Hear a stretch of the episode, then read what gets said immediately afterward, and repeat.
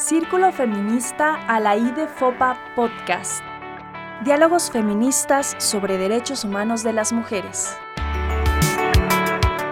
Pues hola a todos, todas, todes. El día de hoy estamos muy contentas en el Círculo Feminista a la de FOPA porque empezamos un proyecto muy interesante. Es un podcast del Círculo Feminista en colaboración con la eh, Comisión de Derechos Humanos del Estado de México. Le hemos denominado Círculo Feminista a la de FOPA podcast y podrán seguirlo a través de las redes de la CODEM y del Círculo Feminista a la de FOPA. Yo soy Claudia Elisa López Miranda y estoy súper contenta de iniciar con este proyecto. Celebramos muchísimo que la comisión abra sus puertas a las organizaciones feministas y entable un diálogo abierto con la sociedad. Eh, les queremos contar que presentaremos una primera serie de seis programas donde vamos a hablar de las convenciones, las reuniones y los dispositivos legales sobre derechos de las mujeres. Eh, discutiremos ejemplos nacionales e internacionales y en las emisiones participarán diversas integrantes del círculo para que, bueno, eh, la gente las pueda conocer un poco más. En esta ocasión me acompaña Alejandra López, fundadora también del círculo. Hola Ale, ¿cómo estás? Hola Elisa, muy contenta como tú.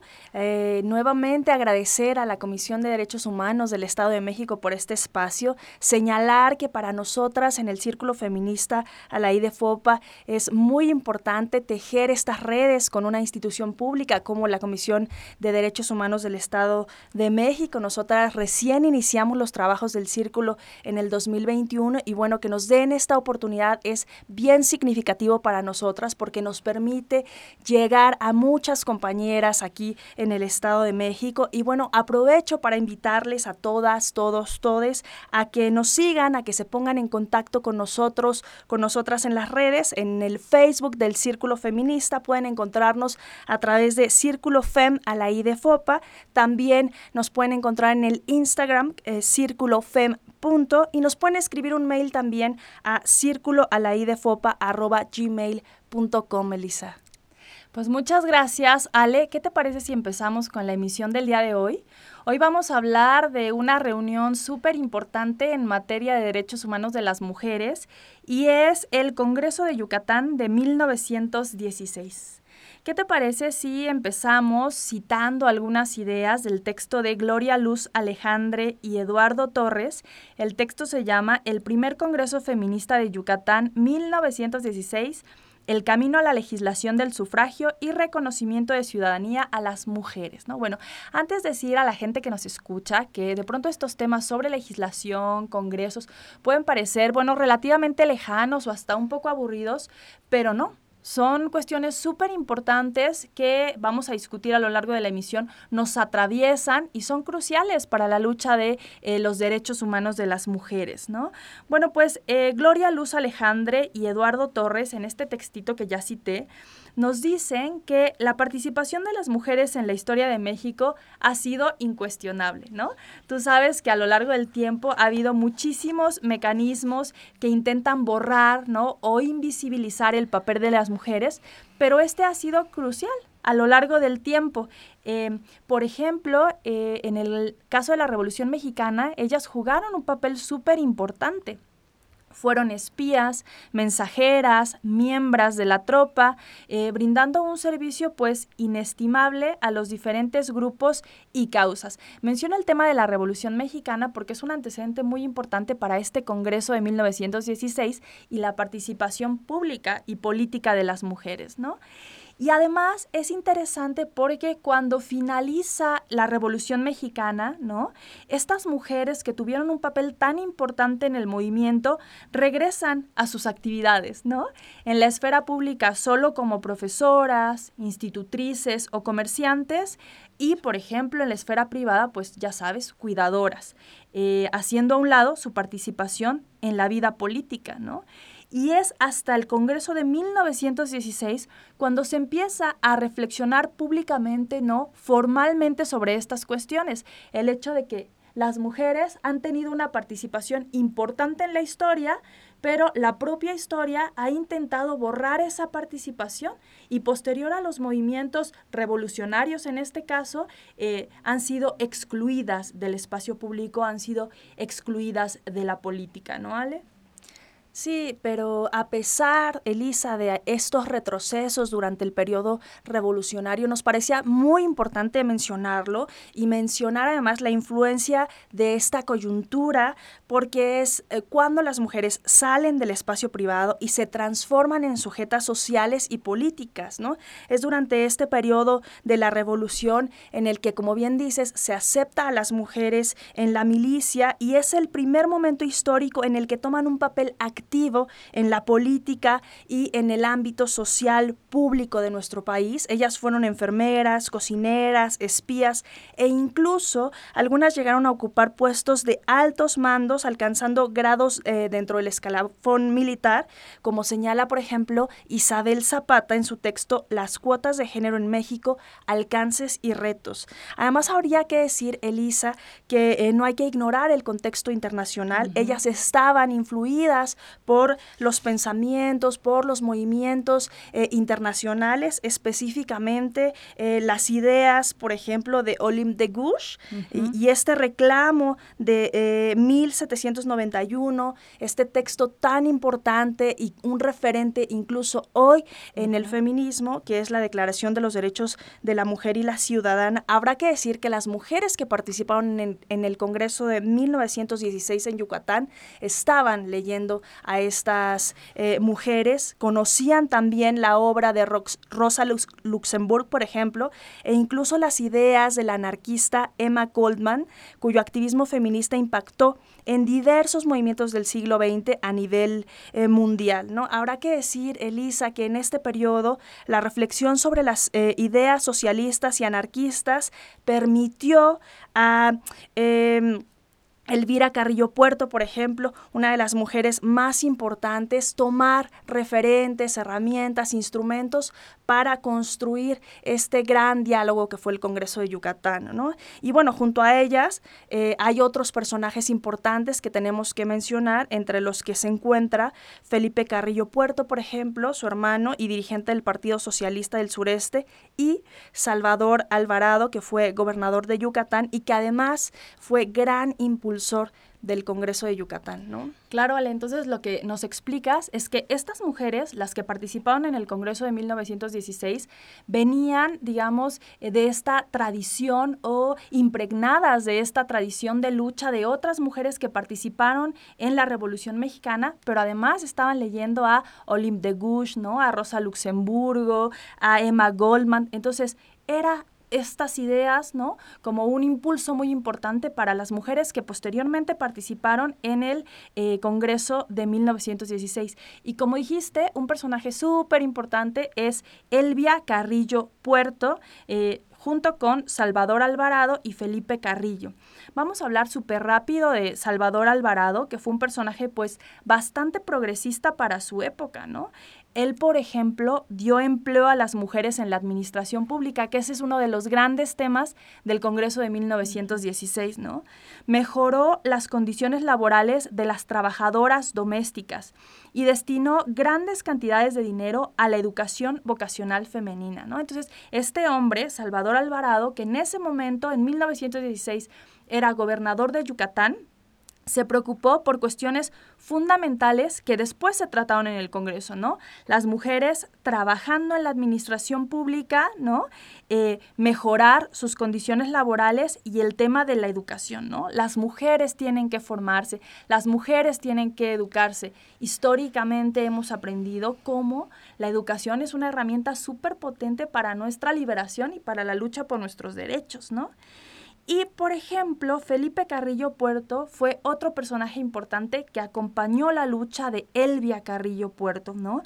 Él era su hermano y fue un político socialista también muy progresista que en su momento llegó a ser gobernador de Yucatán y que siempre estuvo a favor de los derechos de las mujeres. Él, junto con Salvador Alvarado, fue un gran impulsor del Congreso de 1916. Pero, ¿qué te parece, Ale?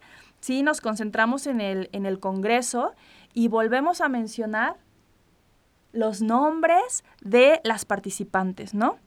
Son muchas, muchas participantes, pero vamos a citar algunos, ¿no? Para que se escuchen claro y fuerte. Consuelo Zavala Castillo, Elvia Carrillo Puerto, Raquel Sip Cicero, Candelaria Ruz Patrón, entre, entre otras, perdón, muchísimas otras que participaron en este importante congreso. El Congreso se inauguró el 13 de enero de 1916 en el Teatro Peón Contreras de Mérida y participaron 620 congresistas. Esto fue un suceso histórico porque fue el primer Congreso feminista en México y el segundo en América Latina. Eh, bueno, se trataron temas súper, súper importantes en este Congreso, pero voy a mencionar cuatro, Ale que además siguen haciendo eco hoy. El primer tema, ¿cuáles son los medios sociales que deben emplearse para liberar a la mujer del yugo de las tradiciones, ¿no? Ese es el primer tema. Hoy nos seguimos preguntando cómo hacerlo, ¿no? Pero ya en ese momento se empezó a plantear formalmente. El segundo tema, ¿cuál es el papel que corresponde a la escuela primaria en la reivindicación femenina? Ya que aquella tiene por finalidad preparar para la vida, ¿no? La educación primaria fue otro de los temas en el Congreso eh, de Yucatán. El tercero, ¿cuáles son las artes y ocupaciones que debe fomentar y sostener el Estado y cuya tendencia sea preparar a la mujer para la vida intensa del progreso?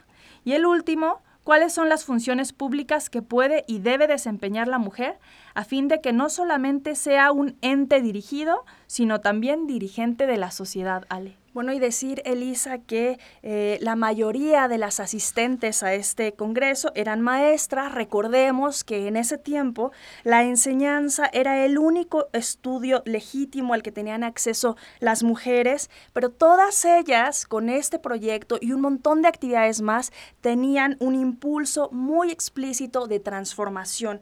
En la convocatoria, por ejemplo, al Congreso señalaban, las resoluciones de este Congreso tendrán el carácter de proyecto los que serán elevados a la categoría de leyes, previo estudio que de ellos haga el Departamento de Legislación Social de la Secretaría General de Gobierno, ¿no? Y es que imaginémonos, ¿no? Que en ese tiempo este Congreso fuera apoyado, financiado e impulsado desde el gobierno, algo muy similar a lo que sucede ahora con la resonancia del movimiento feminista, Elisa, las mujeres en la calle, en la protesta y desde diferentes espacios hemos logrado eh, construir una agenda pública de género y de las mujeres y eso es como un rendimiento bien importante de la lucha y hay que hacer como mucho énfasis en eso, en que los avances, los pasos que se han dado adelante son resultado de la lucha de las mujeres en un montón de, de espacios, ¿no? Y bueno, algunas de las conclusiones más destacadas a las que llegaron entonces fueron las siguientes, ¿no? La escuela primaria debía iniciar a la mujer en el aprendizaje de ocupaciones que habían sido exclusivas del hombre. En el divorcio voluntario se debía establecer que la educación de los hijos e hijas quedaría a cargo de la persona que los cónyuges designaran en el convenio que todo hombre al contraer matrimonio debería presentar un certificado médico que acreditara que gozaba de cabal salud y bueno, con relación al voto, por ejemplo, se concluyó que estaría limitado a las mujeres mayores de 21 años siempre y cuando supieran leer y escribir. Este tema del voto, Ale, es bien interesante, ¿no? Ellas plantearon la necesidad de que eh, pudieran acceder al voto primero en elecciones municipales y después que se generalizara en todo el país. El voto en todo el país no se alcanzó sino décadas después, pero ellas colocan un precedente súper importante en este Congreso, ¿no? Entonces tú ya nos hablas, cuando mencionas las conclusiones, de los temas centrales que se trataron en el Congreso, ¿no? Ya lo habíamos dicho un poco, educación, divorcio, eh, igualdad entre hombres y mujeres y participación de las mujeres en la vida política. ¿no? Em, es importante señalar que como todo movimiento social, las opiniones entre estas mujeres pues no eran homogéneas. Por ejemplo, había muchas mujeres dentro del propio movimiento y dentro del propio Congreso que eran hasta cierto punto conservadoras, ¿no? Y que decían, eh, los esfuerzos tienen que concentrarse en el tema de la educación, y había otras más radicales que demandaban la participación política activa de las mujeres y, por supuesto, el voto, ¿no? Esto sucede en todos los movimientos sociales y también es una reivindicación desde el feminismo, el derecho a estar en desacuerdo y aún así seguir luchando juntas por nuestros derechos, cada una desde su trinchera. En el caso del movimiento, decir que eh, en el caso del Congreso, decir que a pesar de las discrepancias, eh, sentó las bases para transformaciones muy significativas en el país respecto a la igualdad jurídica, el divorcio y, como decíamos, la participación eh, política de las mujeres.